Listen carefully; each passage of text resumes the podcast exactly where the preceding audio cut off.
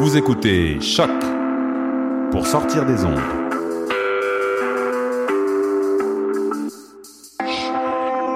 Podcast, musique, découverte. Sur choc.ca. La musique au rendez-vous.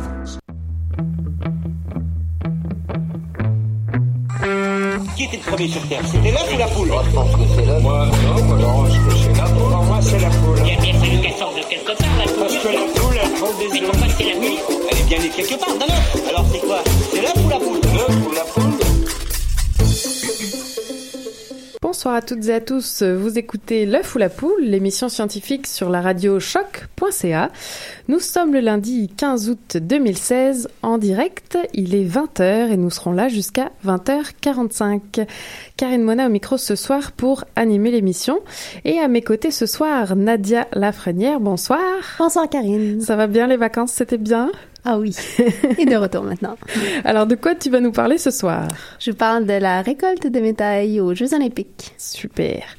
Ensuite, je vois derrière la vitre Tristan Lamour. Tristan, bonsoir. Bonsoir tout le monde. Alors, dans ta chronique Science et littérature, tu nous parleras de quel livre? Je ne sais pas encore. Mais à part ça, Je vous parlerai de Trop belle pour être, euh, de Trop belle pour le Nobel, pardon. Super. Et donc, je continue avec notre invitée Aurélie Lacroix. Bonsoir. Bonsoir. Donc, tu es doctorante en chimie, j'aurai l'occasion de le redire, à l'université McGill. Nous sommes rencontrés à la finale de ma thèse en 180 secondes et on va voir avec toi comment on peut se servir de l'ADN comme des Lego un peu pour fabriquer des cages en ADN, y enfermer un médicament et rendre le tout spécifique des cellules cancéreuses. Donc, c'est une approche clairement dans l'infiniment petit. Mais tout de suite, est-ce que Fabien, tu es prêt Fabien Oui. Parce qu'on a commencé rapidement, alors mais tout de suite, on va commencer avec la chronique mathématique de Nadia. On t'écoute. Oui, je vais d'abord vous rappeler l'é- l'énigme d'il y a un mois que Stéphanie vous avait présentée. Donc, Stéphanie avait profité de mon absence pour me mettre en scène dans l'énigme. J'étais partie en voyage faire l'ascension du Kilimanjaro. Donc, Stéphanie vous avait demandé d'imaginer que j'étais une athlète exceptionnelle qui monte le Kilimanjaro en 7 heures. Je partais le matin à 9 heures et arrivais au sommet à 16 heures. Je me reposais ensuite et repartais le lendemain matin à 9 heures en empruntant le même trajet que la veille. Donc, j'arrivais en bas encore à 16 heures. Et la question était de savoir s'il existait nécessairement un endroit sur le chemin où je serais passée à la même heure les deux jours. Donc, la façon la plus simple de se représenter le problème est peut-être de s'imaginer que j'étais en voyage avec Stéphanie, disons, je la mets en scène moi aussi, et qu'on faisait le même périple à un jour d'intervalle. Donc, Stéphanie serait partie à 9 h le matin, il serait arrivé au sommet à 16 h. Le lendemain, j'aurais fait la même chose pendant qu'elle, elle descendait. Mais puisque nous empruntions le même trajet dans les deux directions, on aurait sûrement dû se croiser. Fait. En fait, ce que je viens de vous énoncer, c'est un problème qui est tout à fait analogue à celui que Stéphanie vous a décrit, donc que moi je passe deux jours de suite. Et donc oui, il existe nécessairement un tel endroit sur le parcours. Alors, en cette période des Jeux Olympiques à Rio, l'espace euh, médiatique est largement occupé par ces Jeux. Et alors, Nadia, tu ajoutes ton grain de sel à cette frénésie en nous présentant certains liens entre mathématiques et Jeux Olympiques. Mais n'est-ce pas un peu inusité? Ben, moins que ça en a l'air a priori. Donc, on retrouve en effet des mathématiciens et des physiciens à Rio qui travaillent notamment avec les équipes sportives de Nouvelle-Zélande et d'Australie. Donc, j'ai pas euh, été capable de savoir, malheureusement, si les équipes canadiennes avaient de telles ressources. Donc, ces gens-là travaillent sur une diversité de problèmes. J'en ai retenu un aujourd'hui pour la chronique et c'était celui de la planification de la récolte de médailles. Donc, les médailles qu'un pays peut espérer gagner. J'ai pas euh, pu euh, me retenir de regarder le tableau des médailles avec excitation, comme beaucoup de gens d'ailleurs, et j'ai découvert que des chercheurs de la ville de Seine en Allemagne ont construit un modèle pour prédire la récolte de chacune des nations. Ils ont pris en compte certains facteurs comme la taille de la population, parce qu'une plus grande population veut souvent dire un plus grand bassin pour aller repêcher des athlètes d'élite, mais aussi la richesse d'un pays, comme c'est souvent représentatif des sommes que les pays peuvent investir dans le développement des athlètes. L'indicateur choisi est alors le produit intérieur brut. Mais le facteur déterminant est un peu plus subtil et on va écouter la chercheuse euh, Julia Bretman nous en parler. what can be shown is that there's a large persistence in Olympic success. So there are some countries that are always winning a lot of medals and some countries that will never win a medal. And that can not only be explained by observable factors. You can think of it such as a sports culture or how important is Olympic success. By considering the medals won in the last games, we can control for this consistency. Donc, c'était la chercheuse Julia Bretman qui nous décrivait en anglais que le principal facteur dans un modèle de prévision des médailles olympiques est en fait le nombre de médailles obtenues dans les Jeux passés. Donc, ce serait en fait le facteur le plus représentatif d'une culture établie euh, du sport d'élite. Il expliquerait notamment qu'un pays comme l'Inde se retrouve rarement dans le haut du palmarès, lui qui a pourtant la deuxième plus grande population du monde et un euh, produit intérieur brut assez important. Donc, jusqu'ici, l'Inde a gagné aucune médaille aux Jeux de Rio. Est-ce qu'on peut imaginer d'autres facteurs sociaux ou environnementaux qui influenceraient le succès olympique d'une nation? Donc, bien sûr, au, à part ceux dont je, dont viens de vous parler, on peut euh, ajouter quatre, quatre, facteurs qui permettent de raffiner les estimations. Donc, d'abord, on peut concevoir que le pays hôte des Jeux a l'avantage de la foule, mais aussi que son gouvernement a largement investi dans des infrastructures sportives dans les dernières années. Donc, on lui accorderait, selon le modèle, quelques médailles de plus. On considère aussi que le prochain pays hôte va avoir une partie de cet avantage-là, en, en, tout cas pour ce qui est des, des, investissements.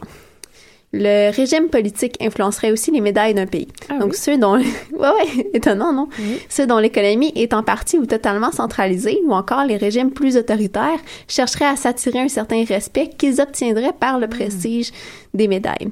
Ce serait donc pas anodin que des pays comme la Corée du Nord ou le Kazakhstan figurent parmi les plus couronnés des Jeux.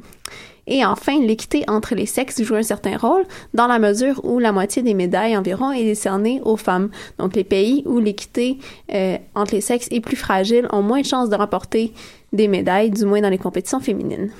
Ok. Et alors côté euh, mathématiques, comment s'amalgament tous ces facteurs, Nadia? En fait, c'est un peu de façon expérimentale. Donc, les chercheurs se sont basés sur les récoltes de médailles des Olympiques passés, soit ceux des Jeux d'été de 1996 à 2008. Ils ont ensuite ajusté la valeur des différents indicateurs. Donc, par exemple, en ce qui a trait à la population, on peut pas déterminer que la, le nombre de médailles est directement proportionnel à la population ou à la richesse. En fait, c'est cet impact-là ralentit quand la population devient très grande. Donc, la valeur choisie, choisie pour ces indicateurs, au lieu de, du nombre brut, va être celle du logarithme de la population ou du produit intérieur brut. Ensuite, pour pondérer chaque indicateur, euh, les chercheurs ont fait ce que les statisticiens appellent une régression sur le nombre de médailles obtenues dans les derniers Olympiques. Ils ont donc choisi les ponctions pour chacun des facteurs qui sont les plus près de la réalité. Ok. Et enfin, quelles sont les prévisions alors des chercheurs pour les Olympiques en cours en ce moment à Rio? En fait, les chercheurs viennent de tout juste de réajuster leur modèle ben, au début des Olympiques suite à la disqualification de certains athlètes russes euh, pour un système allégué de dopage à grande échelle. Et le le top 5 réajusté serait donc en pôle position les États-Unis, suivi de la Chine, le Royaume-Uni, la Russie et le Japon, ce qui correspond exactement à la tête du classement actuel. Donc on est juste à la moitié des jeux, mais quand même, ça donne une idée de ce qui est à venir. Euh, plus largement aussi, je me suis permis de comparer les 16 pays les plus prometteurs selon le modèle et c'est d'ailleurs plutôt fidèle. Donc seulement deux pays affichent pour l'instant une importante différence entre les prévisions et la réalité. C'est l'Ukraine et le Brésil qui euh, récoltent beaucoup moins de médailles que prévu. Donc dans le cas de l'Ukraine, il faut quand même noter que c'est un pays qui a euh, vécu beaucoup d'instabilité dans les dernières années et ça c'est pas pris en compte par le modèle. Donc seulement euh, le Brésil détonne par rapport au modèle et peut-être que finalement le modèle donne une trop grande importance à l'avantage de recevoir les jeux. Mais on peut quand même s'étonner de la fiabilité du modèle. Tout à fait. Et alors là, pour terminer, Nadia, tu nous présentes l'énigme mathématique de cette semaine. On t'écoute. Oui, c'est ça. Donc, euh, je vous explique ce qu'est un nombre premier. C'est un nombre qui n'est divisible que par 1 et par lui-même. Et par convention, le nombre 1 n'est pas premier. Donc, par exemple, le nombre 5 est premier parce qu'il n'y a ni 2, ni 3, ni 4 divise le nombre 5. Mais 4 l'est pas puisque 2 divise 4. Donc, par 2 divise 4, on entend qu'il existe un nombre tel que multiplié par 2 donne 4. Donc, ici, 2 fois 2 égale à 4, est égal à 4. Et la question, c'est est-ce que tous les nombres pairs plus grands que 2 peuvent s'exprimer comme une somme de deux nombres premiers? Donc, par exemple, 6 est égal à 3 plus 3 et 3 est premier. 8 est égal à 3 plus 5 et 3 et 5 sont premiers. Qu'en est-il de la suite des nombres pairs? Ok, bon, on va réfléchir à tout ça donc. Merci beaucoup Nadia pour cette chronique mathématique. Alors on continue avec euh, notre entrevue. Donc comme je disais en introduction, ce soir nous sommes avec Aurélie Lacroix. Donc, comme je disais tout tantôt, tu es doctorante en chimie à l'université de McGill, dans le laboratoire d'Anadi Sleinman. J'espère que je le dis correctement. Bon. nous nous sommes donc rencontrés, oui, c'est ça, à la finale du concours Ma thèse en 180 secondes. On partagera sur les réseaux sociaux euh, les trois minutes de ta présentation sans faute. Et donc, ce soir, on entre dans le nanomonde, le monde de l'immensément petit. On s'intéresse de près à l'ADN, donc contenu dans le noyau de nos cellules. On sait que c'est l'outil génétique qui est, transmis euh, de génération en génération, mais c'est pas comme ça que ça t'intéresse. Toi, ton équipe s'en sert comme des Lego, comme je le disais, pour faire de la construction de petites cages qui contiennent des médicaments. Et alors, de cette façon, vous cherchez à améliorer les thérapies contre le cancer en utilisant de toutes petites molécules à base d'ADN. Et on parle d'ailleurs de nanotechnologie en ADN. Alors, qu'est-ce que ça veut dire, Aurélie? Alors, quand on parle de nanotechnologie d'ADN, comme tu l'as bien expliqué, euh, au lieu d'utiliser l'ADN comme le support de l'information génétique, nous, on l'utilise comme un matériau pour construire des tout petits objets qui sont bien plus petits que tout ce qu'on pourrait voir, puisqu'ils sont à l'échelle du nano un millionième de cheveux, si vous pouvez vous l'imaginer. Vous pouvez pas vraiment le voir. Et donc, euh, on construit, nous et dans d'autres labos, euh, plein plein de petits objets euh, qui peuvent être utilisés pour des fins thérapeutiques, qui pourraient aussi être euh, éventuellement utilisés pour mettre dans les ordinateurs, pour stocker de l'information. Les mêmes choses que ce qui se passe dans notre cellule, sauf que nous, on le construit en dehors de la cellule, en le synthétisant nous-mêmes euh, dans le laboratoire. Et alors, ton projet à toi, il consiste en quoi exactement? Alors moi, je crée des petites cages qui ressemblent à des cubes. Okay. Euh, et dans ces cages, je mets des médicaments. Et ces cages me servent à emmener les médicaments spécifiquement vers les cellules cancéreuses.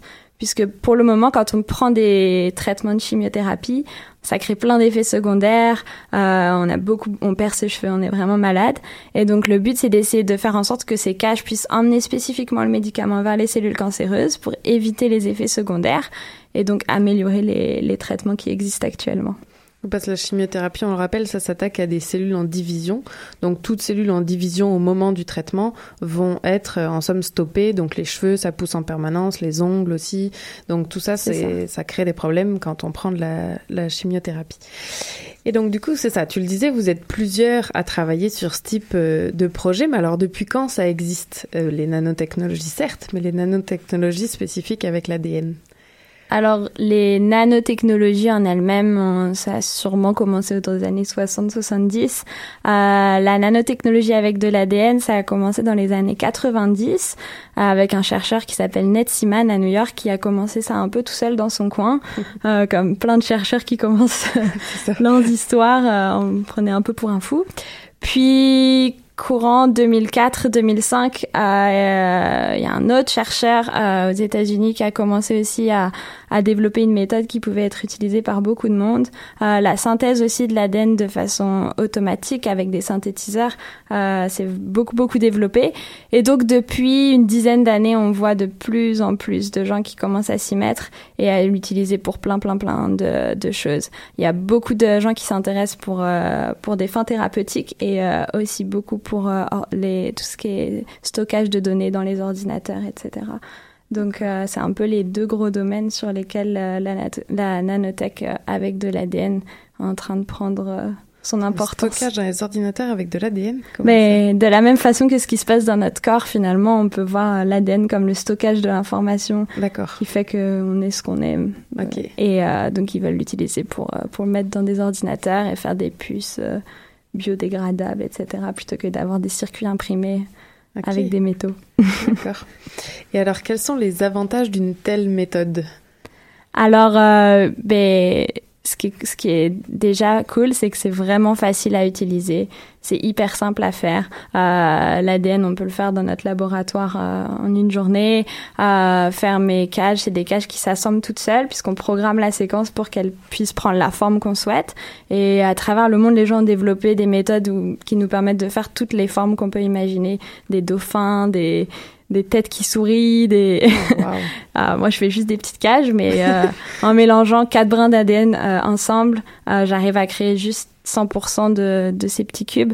Donc c'est super facile à faire. Euh, c'est biodégradable, on en a déjà dans notre corps, donc on évite de rentrer quelque chose qui est bizarre, comme plein de produits chimiques ou quoi. On a déjà plein d'ADN dans notre corps et on sait comment le dégrader et on sait comment le recycler. Ouais, c'est ça, le corps prendra pas ça pour un intrus, quoi. Si on met ça dans le corps, c'est ça. dans la mesure où c'est de l'ADN, ça sera pas considéré ça. comme un intrus. C'est pas quelque chose qui va rester, circuler, être toxique, okay. puisqu'on en a déjà plein.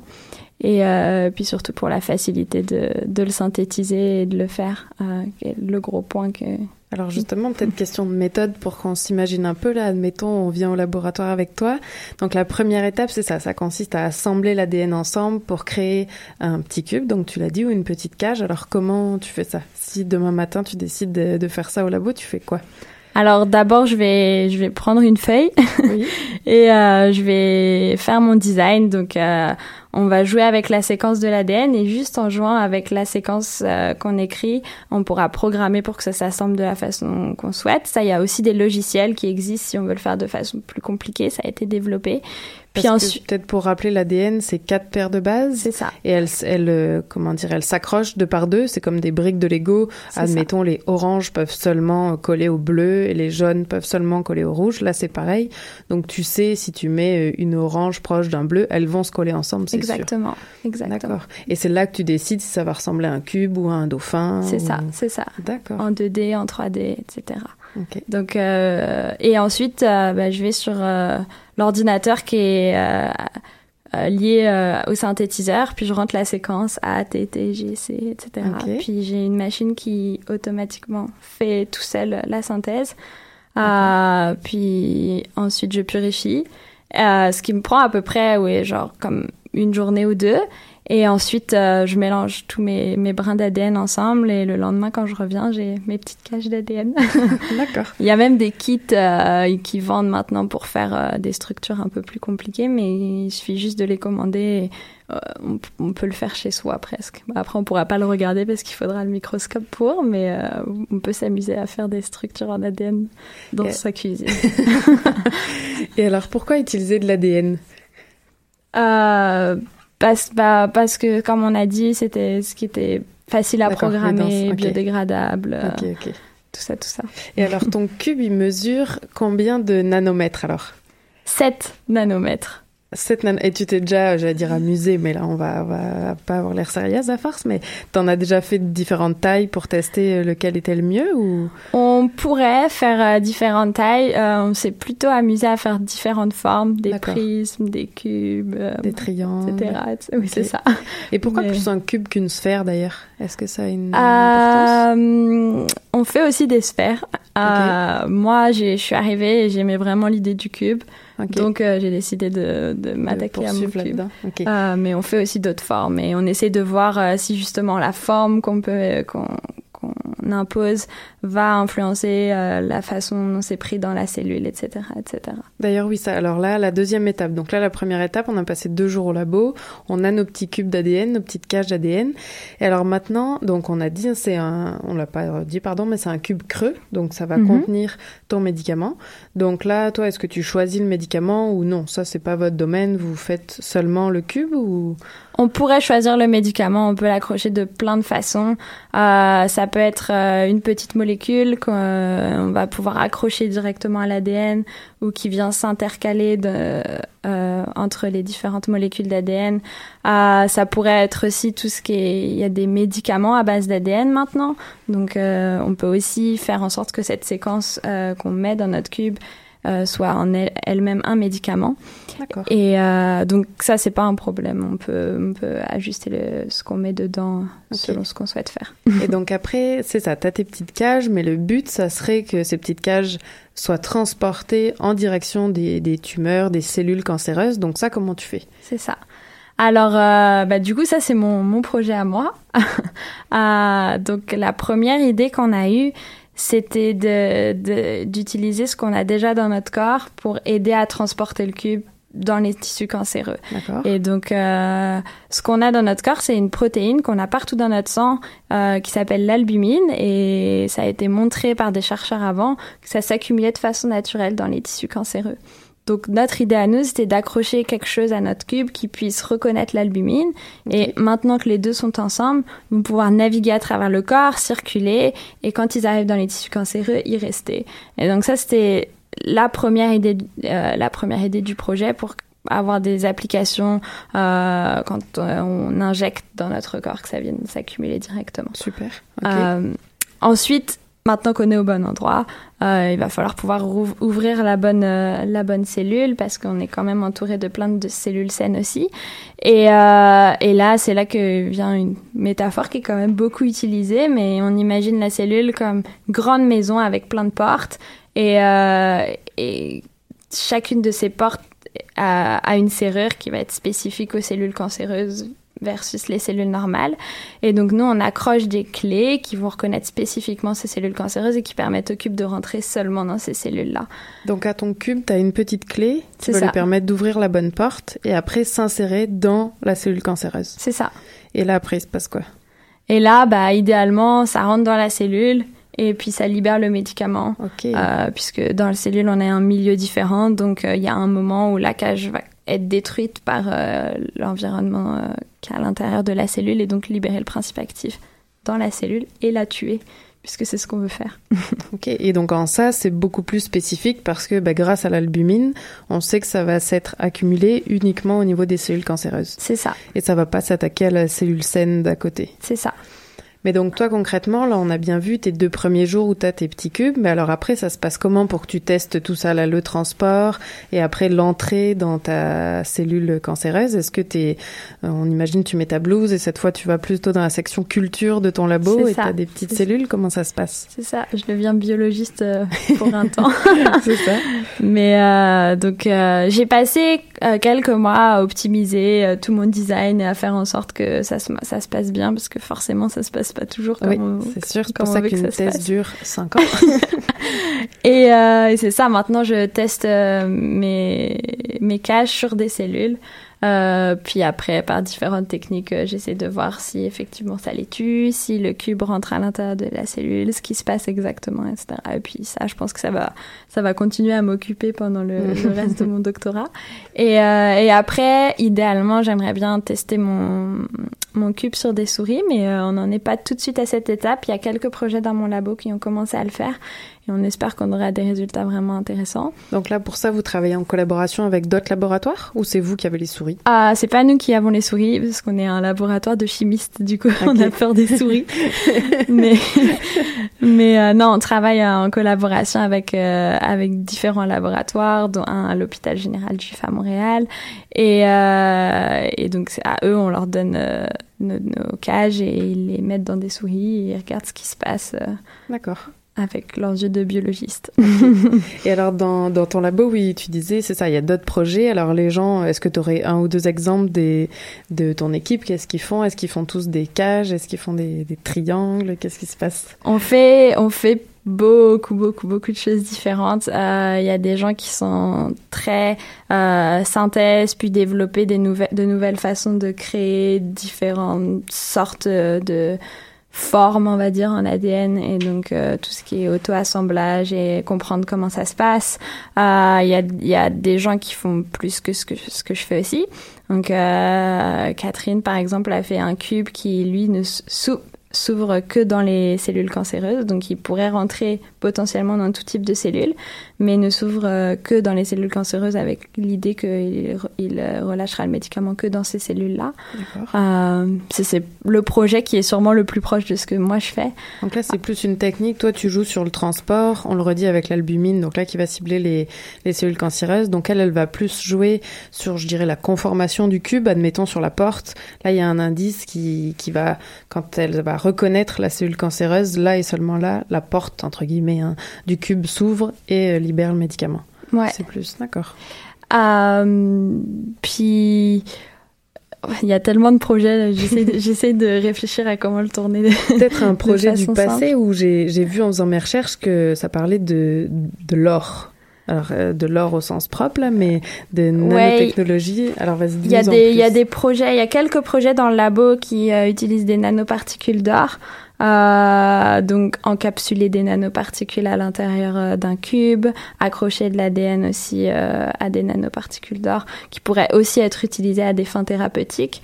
Euh, récemment aussi, on a fait un papier où euh, on utilisait le cube pour imprimer sur une nanoparticule les brins d'ADN qu'on souhaite imprimer de façon hyper spécifique, ce qui est quelque chose de pas forcément facile parce que normalement, quand on essaye de, de lier deux molécules ensemble où il y a plein de choses pour réagir les unes sur les autres, ça fait comme un peu n'importe quoi. Ok. Et, euh, et avec notre cube, là, on est on a réussi à venir imprimer un peu comme une imprimante. Il y a les nanoparticules qui passent, puis le, le cube qui vient imprimer dessus les brins d'ADN.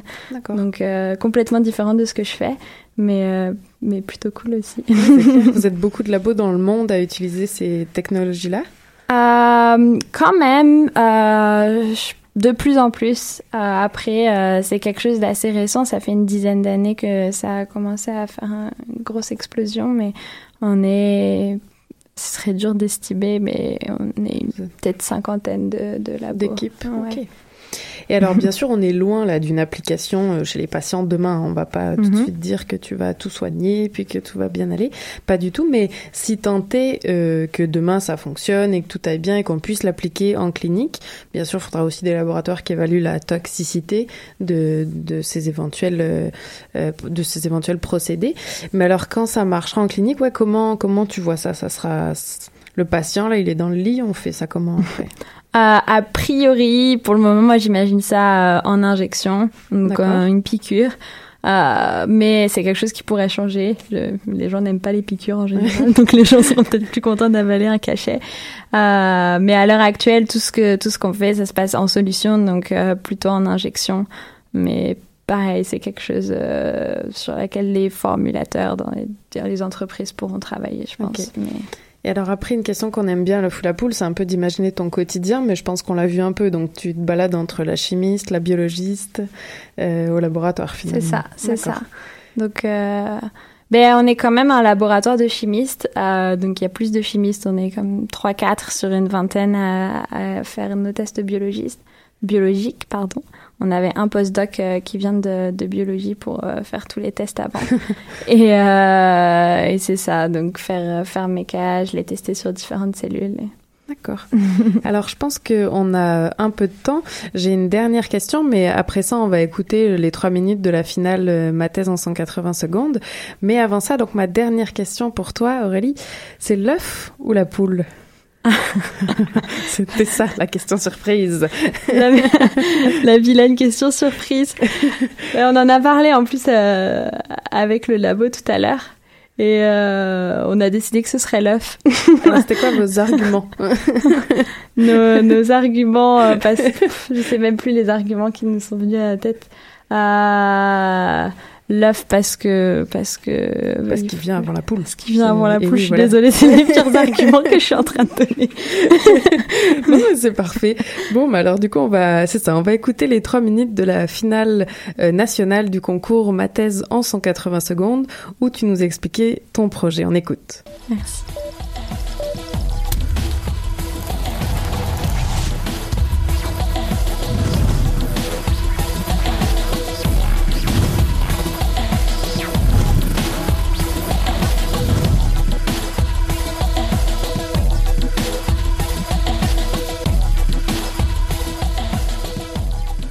Bonsoir, je m'appelle Aurélie.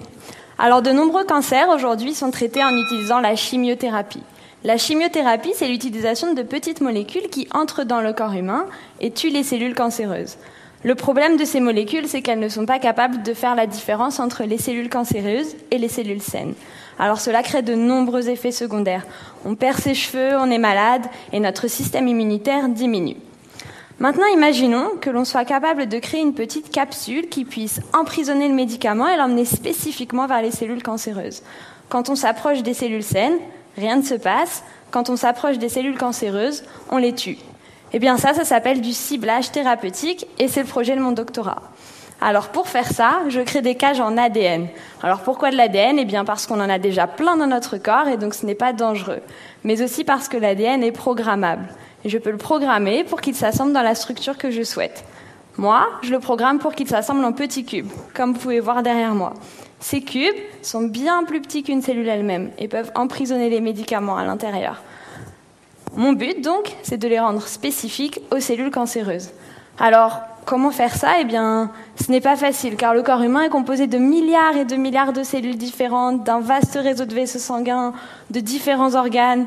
C'est un peu comme si vous étiez perdu dans une énorme ville que vous ne connaissiez pas, comme Londres ou Tokyo, et devoir retrouver une maison spécifiquement dans cette ville.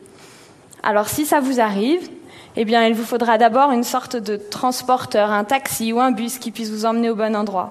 Et ça tombe bien, car on a dans notre corps une protéine qui s'appelle l'albumine et qui s'accumule de façon naturelle dans les tissus cancéreux. Alors j'ai accroché ces petites pattes que vous pouvez voir en bleu sur mon cube. Ces petites pattes permettent au cube de s'agripper à la protéine. Maintenant que les deux sont ensemble, ils vont pouvoir naviguer à travers le corps et quand ils s'approchent des cellules cancéreuses, s'y accumuler. Maintenant que je suis au bon endroit, il va me falloir pouvoir ouvrir la bonne cellule. Alors, il faut imaginer la cellule comme une grande maison avec plein de portes, plein de serrures. Si j'ai la bonne clé, je ne passerai que par la bonne porte et donc par la bonne cellule. Alors ça, c'est la deuxième partie de mon projet. Et ça tombe bien parce que plein de chercheurs à travers le monde ont développé plein de types de clés contre différents types de cellules cancéreuses. Alors j'attache ces clés à mon cube et je teste sur différentes lignées cellulaires. Et voilà, avec ça, j'espère créer un objet capable d'emprisonner les médicaments, de circuler à travers le corps, de s'accumuler dans les tissus cancéreux pour ne libérer le médicament que dans cela, pour diminuer les effets secondaires des chimiothérapies, augmenter l'efficacité des traitements, diminuer aussi les doses des médicaments utilisés et enfin améliorer la qualité de vie des patients. Merci beaucoup.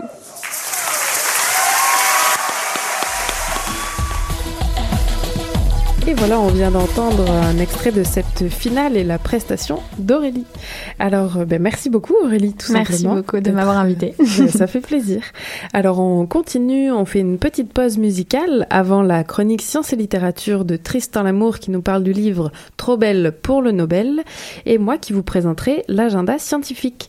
Donc, on continue avec la musique Morning Sun de Vanilla.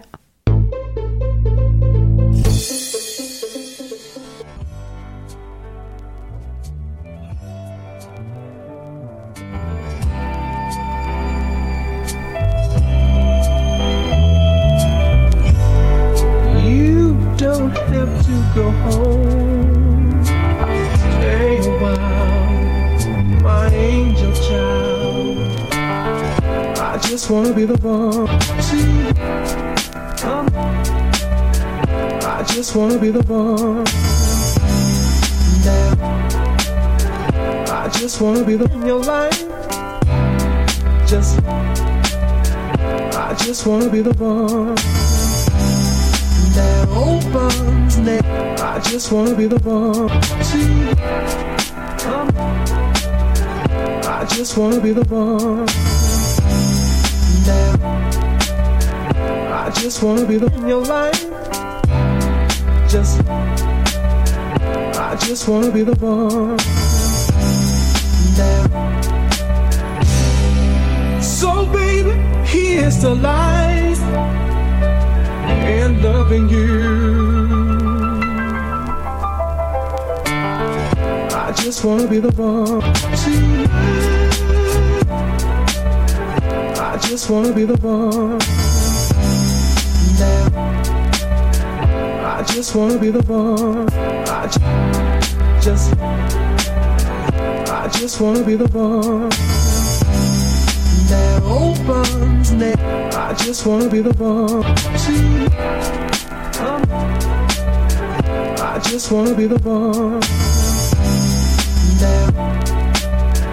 I just wanna be the in your life. Just, I just wanna be the one.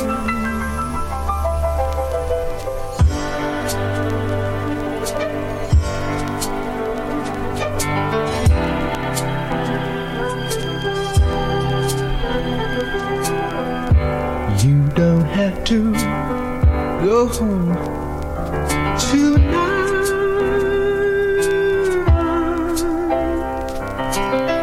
I just wanna be the one. I just wanna be the one now.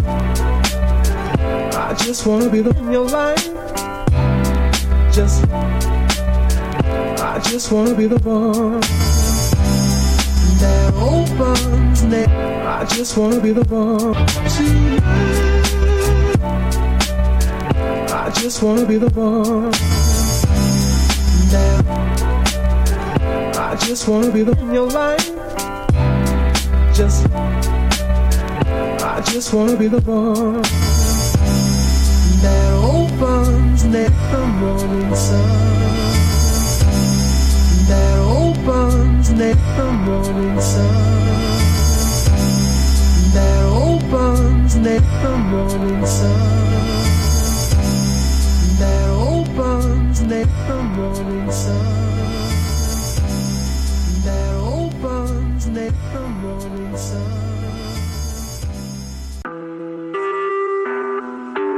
Vous écoutez Choc pour sortir des ondes.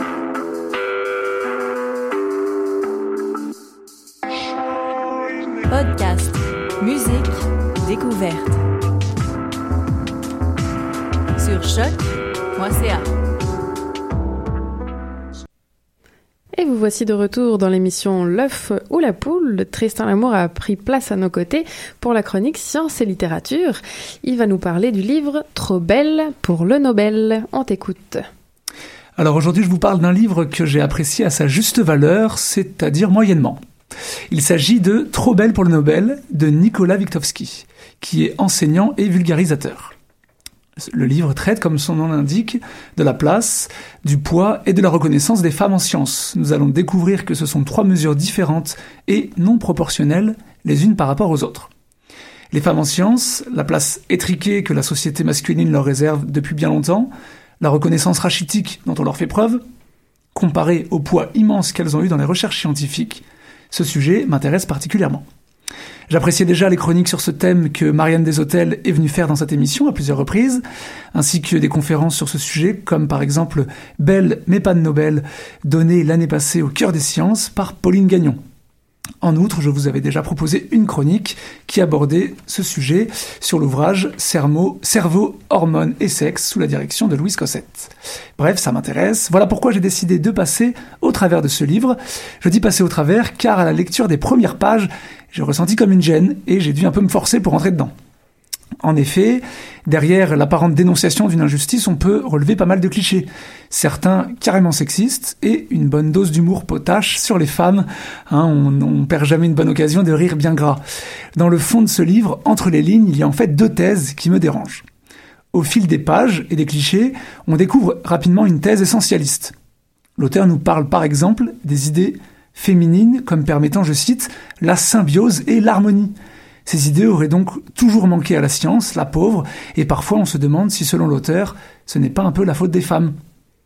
Vous me direz que j'interprète, et vous aurez raison, c'est bien là le but d'une chronique littérature. Si je n'interprétais pas, je me contenterai de vous lire le résumé du quatrième de couverture.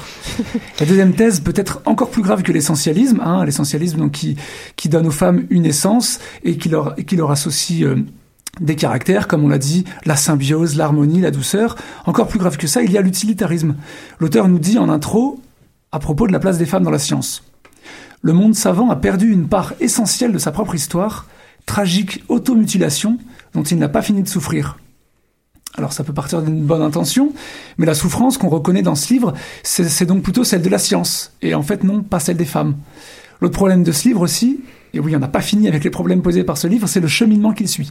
Je m'explique. À l'époque, à l'époque dont parle l'auteur, c'est-à-dire de l'Antiquité à nos jours, en s'attardant plus particulièrement à la période allant de la Renaissance aux années 60, à cette époque donc il existait, dans la communauté scientifique masculine, pléonasme, un biais contre les femmes. Il suffisait que quelques-unes d'entre elles échouent dans leurs recherches ou dans leurs études, et c'était un indice excellent, euh, aussi difficile soit d'ailleurs l'accès à, à, ces recherches ou à ces études, un indice excellent donc pour qu'on déclare que la science et l'école, c'était pas pour les femmes. C'est ce qu'on appelle la bonne vieille sagesse populaire.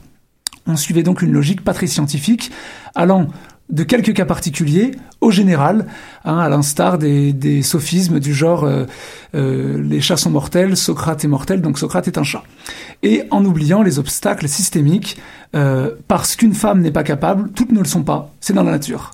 Et ainsi, on le sait, avec les sciences sociales aujourd'hui, le système se reproduit lui-même à l'infini, c'est la bonne vieille profession auteur-réalisatrice. Or, on en vient au problème posé par ce livre, l'auteur, dans sa quête de réhabilitation des femmes et de leur rôle dans les découvertes scientifiques, il suit la même logique en nous présentant quelques cas particuliers de femmes scientifiques, plus ou moins brillantes, et en ne comprenant pas exactement pourquoi elles n'ont pas réussi à s'imposer dans ce monde d'hommes. Alors, il finit par reconnaître qu'il existe euh, des biais, des biais systémiques. C'est la dernière chose que je reprocherai à ce livre. Il admet donc ces biais-là, euh, les biais de l'époque, la misogynie systémique, l'enseignement des connaissances qui fait le tri dès l'enfance entre hommes et femmes, comme, euh, comme la société peut faire le tri entre riches et, entre riches et moins bien nantis. Mais il oublie évidemment de parler de notre époque. Il n'admet pas nos propres biais. C'est le cas typique de la pensée sans risque, à lire dans la tiédeur et la quiétude de notre salon. Les hommes étaient idiots dans ce temps-là, et donc par suite logique, aujourd'hui nous sommes intelligents et civilisés. Eh bien évidemment, Tristan, voyons. Et tu, n'évoques d'ailleurs que les mauvais aspects de ce livre, mais est-ce que dans le fond, tu as apprécié euh, puisque tu nous en parles ou... Alors c'est une bonne question. Est-ce que j'ai aimé ce livre? On pourrait croire que non. Pourtant, je vous le conseille. Il est euh, très bien documenté, déjà. Il est bien écrit, il raconte des histoires parfois inédites et il se permet des discrétions. D'ailleurs, parfois très loin de la science. C'est d'ailleurs euh, certaines des anecdotes les plus intéressantes. Et il nous donne un aperçu de la pensée d'une époque pas si révolue. Ce livre nous montre aussi que les choses peuvent changer par la lutte. Euh, il le reconnaît lui-même. La plupart de ces femmes qui ont réussi en, en science ont réussi parce qu'elles étaient féministes, hein, une poignée de femmes féministes avant l'heure, parfois euh, avec la complicité de quelques hommes, les mieux dégrossis. Et euh, voilà, ces femmes ne sont pas restées là où on les attendait. Elles ont pris la place qu'elles souhaitaient, c'est-à-dire la leur, ni celle qu'on voulait bien leur donner, et ni celle des hommes, qui n'avaient en fait rien à risquer. Elles ont inspiré d'autres femmes et d'autres hommes à perpétuer ce combat. Ce livre, enfin, il capture de très beaux moments, comme cet extrait que je vais vous lire pour finir. Il s'agit d'une lettre de Sophie Germain, une femme du XVIIIe siècle, passionnée de mathématiques. Elle a eu une relation épistolaire qu'elle entretenait avec le mathématicien Carl Friedrich Gauss. Elle lui confiait sa difficulté à comprendre certains problèmes. Ce dernier lui répondit plein de lucidité. Une femme qui, rencontrant infiniment plus d'obstacles que les hommes pour s'initier à ces problèmes difficiles à cause de son sexe, de nos coutumes et de nos préjugés, parvient cependant à les surmonter, a certainement le courage le plus noble, un talent extraordinaire et un génie supérieur. Voilà, c'est pour ça que je vous invite à lire euh, Trop belle pour le Nobel de Nicolas Wittowski, en, concernant, en conservant, pardon, comme à votre habitude, votre bel esprit critique. Merci beaucoup Tristan Lamour. Alors finalement, je vais peut-être le lire parce que j'avoue que dès les premières pages, moi aussi, j'avais pas été capable de continuer. Merci Tristan. À bientôt. Au plaisir. Alors on va continuer avec l'agenda scientifique des deux prochaines semaines. Donc, de, oui, pardon. Je voulais dire aussi que je vous rappelle que chaque chronique sera sur euh, YouTube et la chaîne de l'émission L'œuf ou la poule. Donc, pour terminer, comme je le disais, pour l'agenda des deux prochaines semaines, en premier, vous avez jusqu'au 21 août pour visiter la caverne de Saint-Léonard, une caverne en ville, rien de moins, qui offre plusieurs visites par jour. Il vous suffit de réserver sur Internet ou par téléphone avec des bottes et un vêtement chaud pour les 5 degrés à l'intérieur et le tour est joué. Et la deuxième sélection pour euh, les prochaines semaines de l'été, vous pouvez aussi profiter du zoo Écomuséum de Sainte-Anne-de-Bellevue, dans l'ouest de l'île de Montréal, à quelques dizaines de minutes du centre-ville. Alors là, vous allez me dire, je fais la promotion d'un zoo, pas du tout. Pas exactement, je me sens toujours gênée à l'idée d'aller visiter un zoo ou une réserve. J'adore voir certes des animaux dans la nature, des vacances en campagne sans voir d'animaux sauvages, c'est un peu triste, mais je me dis toujours qu'un zoo, c'est l'occasion de voir des animaux que l'on ne verrait sans doute jamais en vrai dans leur milieu naturel. Jusqu'à nouvel ordre, je pense pas aller en Arctique pour des ours polaires. Alors je me dis que ça sensibilise les enfants et nous-mêmes à des espèces menacées de disparition par les activités humaines. Je ne ferai pas pour autant la promotion des zoos, tout est aussi question de traitement des animaux, etc. Ça serait une longue discussion qui n'a pas sa place dans l'agenda. Mais justement pour l'écomuséum de Sainte-Anne-de-Bellevue, c'est un bon compromis entre un vrai zoo et ce zoo-là qui accueille uniquement des animaux blessés. Alors vous y verrez deux gros ours noirs, un opossum, un renard de l'Arctique, deux loups, des tortues de différentes espèces et j'en passe. J'ai d'ailleurs découvert une tortue sans carapace, mais avec de la peau à la place, une carapace molle, faite de peau. Et voici pour l'agenda scientifique des deux prochaines semaines. En conclusion, je vais remercier notre invitée, Aurélie. Merci beaucoup d'être venue là ce soir. Merci beaucoup. Et je remercie bien sûr nos deux chroniqueuses, chroniqueurs de la soirée. Donc Nadia, merci. Et Tristan, merci beaucoup.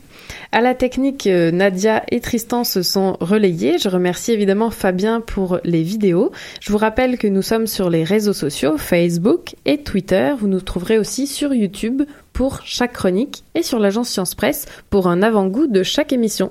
Merci beaucoup et à ça dans le public pour ce soir. Merci. Bonne soirée. Qui était le premier sur Terre? C'était l'œuf ou la poule? Je pense que c'est l'œuf.